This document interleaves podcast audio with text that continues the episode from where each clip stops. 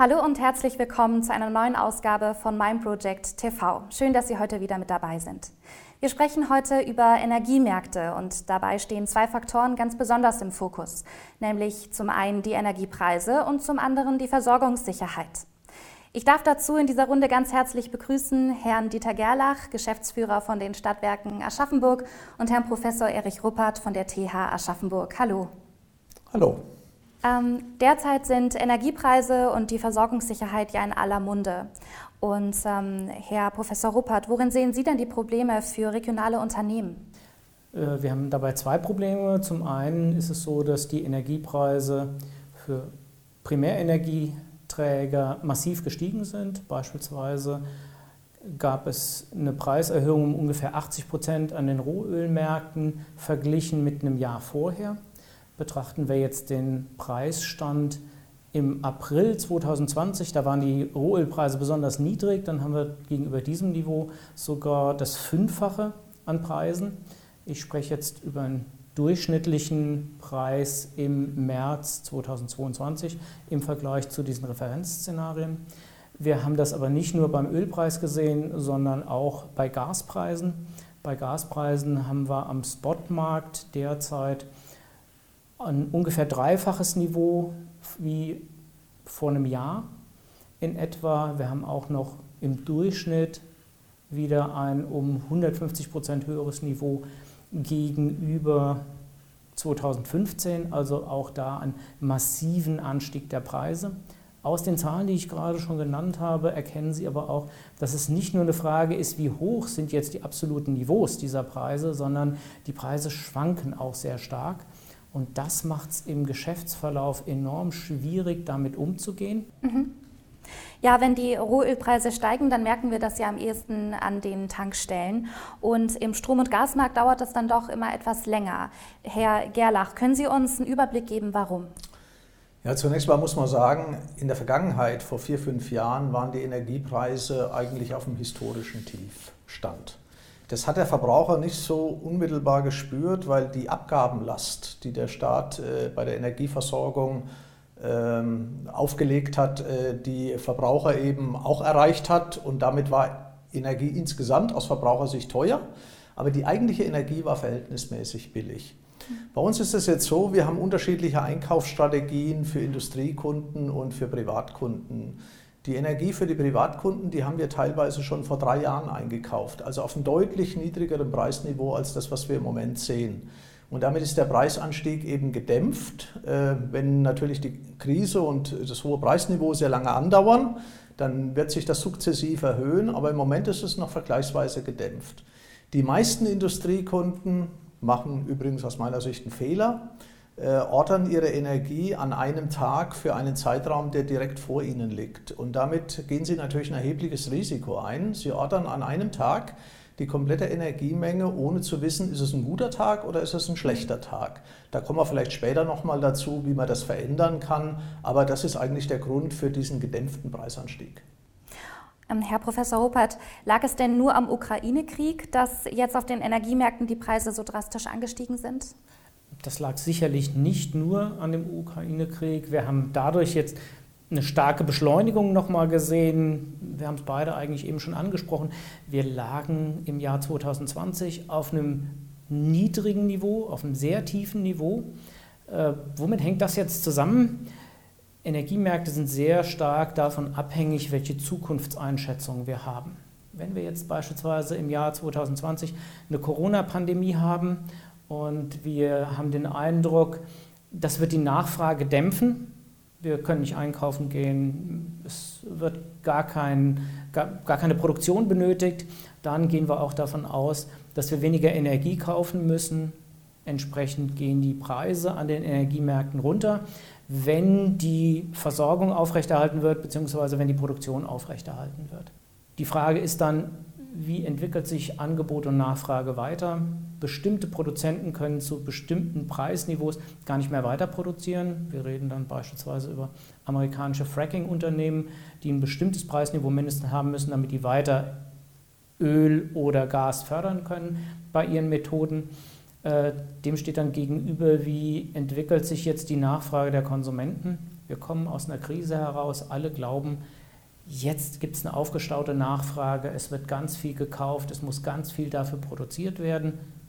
Und schon aufgrund dieser Erwartungshaltung ziehen jetzt die Energiepreise an den Rohstoffmärkten ganz massiv nach oben.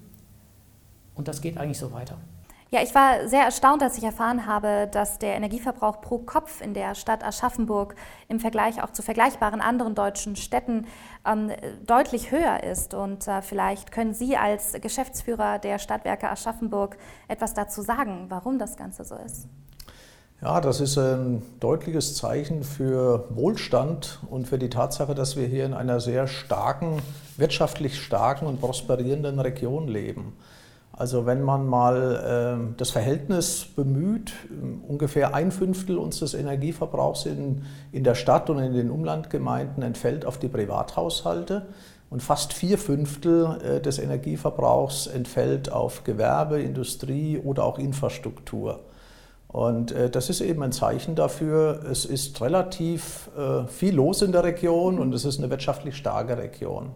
Man kann das mal umrechnen, das mache ich immer wieder ganz gerne, weil das das so plastisch macht. Ja?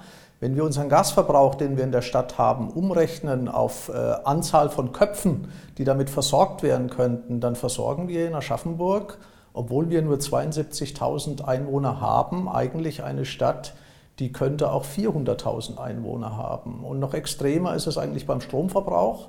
Wir geben aus unseren Netzen so viel elektrische Energie ab, wie eine Stadt benötigen würde, die 500.000 Einwohner zu versorgen hätte. Herr Professor Ruppert, wie reagieren denn die politischen Entscheidungsträger auf diese aktuelle Situation? Politische Entscheidungsträger auf den Energiemärkten leben eigentlich immer mit einem Zielkonflikt. Es gibt da drei Primärziele, die angesprochen werden. Das ist zum einen die Preiswertigkeit der Energie, zum anderen die Versorgungssicherheit und insbesondere seit den 1970er Jahren kommt die Umweltverträglichkeit noch hinzu und dann bewegt sich Energiepolitik eigentlich immer in diesem Spannungsverhältnis mit einer unterschiedlichen Priorisierung.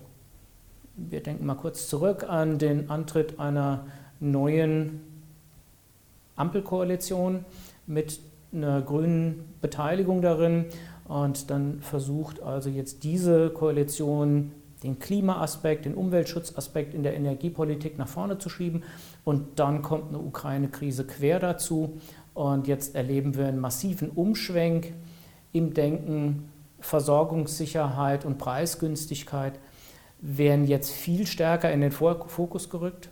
Das hätten wir wahrscheinlich vor zwei Jahren einfach überhaupt nicht erwartet, dass dann eine grüne oder grüne Minister in einem Kabinett jetzt mit bestimmten Staaten über Gaslieferungen verhandeln.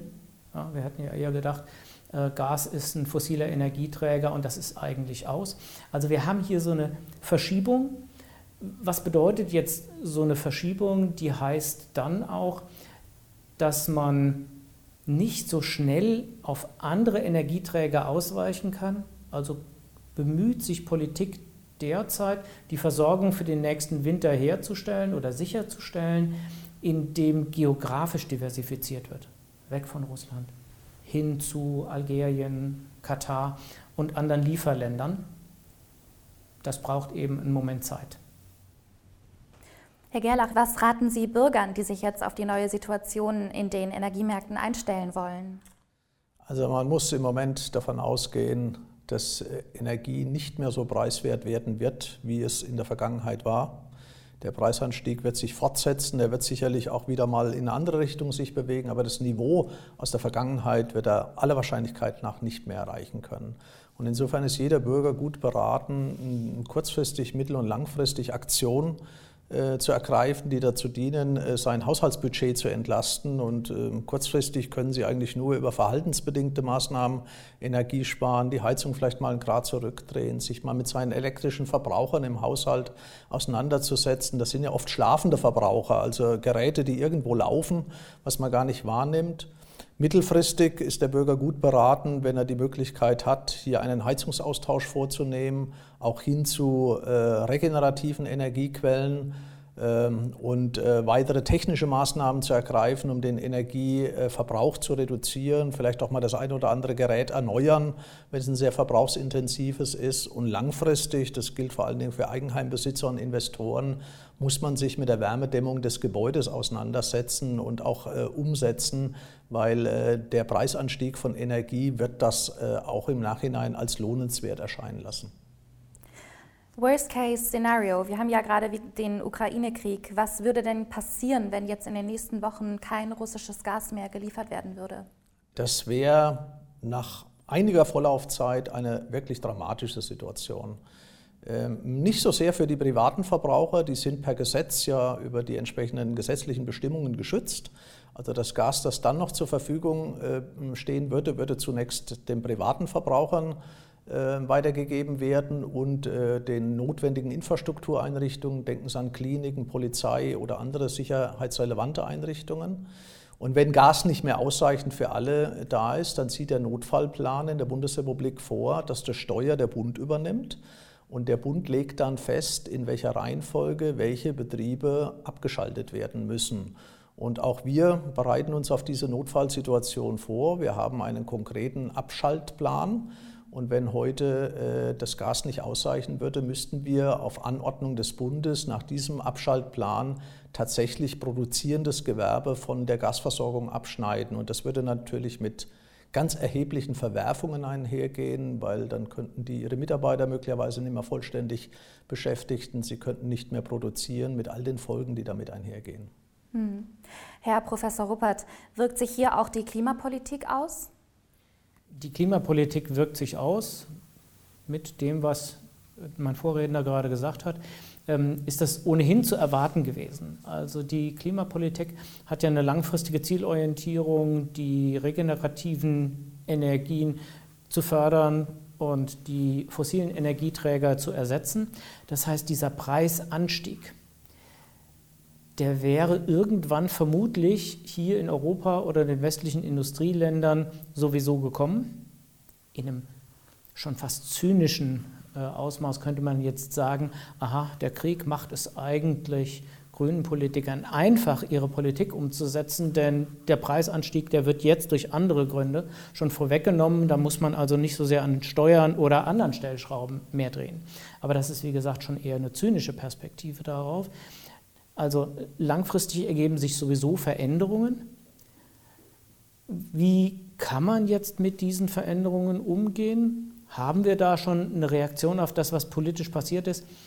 Ja, wir haben schon beispielsweise eine CO2-Bepreisung eingeführt von 8 Cent, 8 Euro Cent pro Liter Diesel im Vergleich zu den Veränderungen der Preise auf den Rohölmärkten. Ist das natürlich eine vernachlässigbare Größenordnung. Wir können also wirklich schwierig einschätzen, was über die lange Frist passieren wird. Das hängt von Anbieter- und Nachfragereaktionen ab. Wie schnell können wir substituieren? Was machen die Anbieter? Dann sage ich an dieser Stelle vielen Dank für das Gespräch und die vielen interessanten Einblicke. Und damit auf Wiedersehen und bis zu einer nächsten Ausgabe von Mein Project TV. Machen Sie es gut.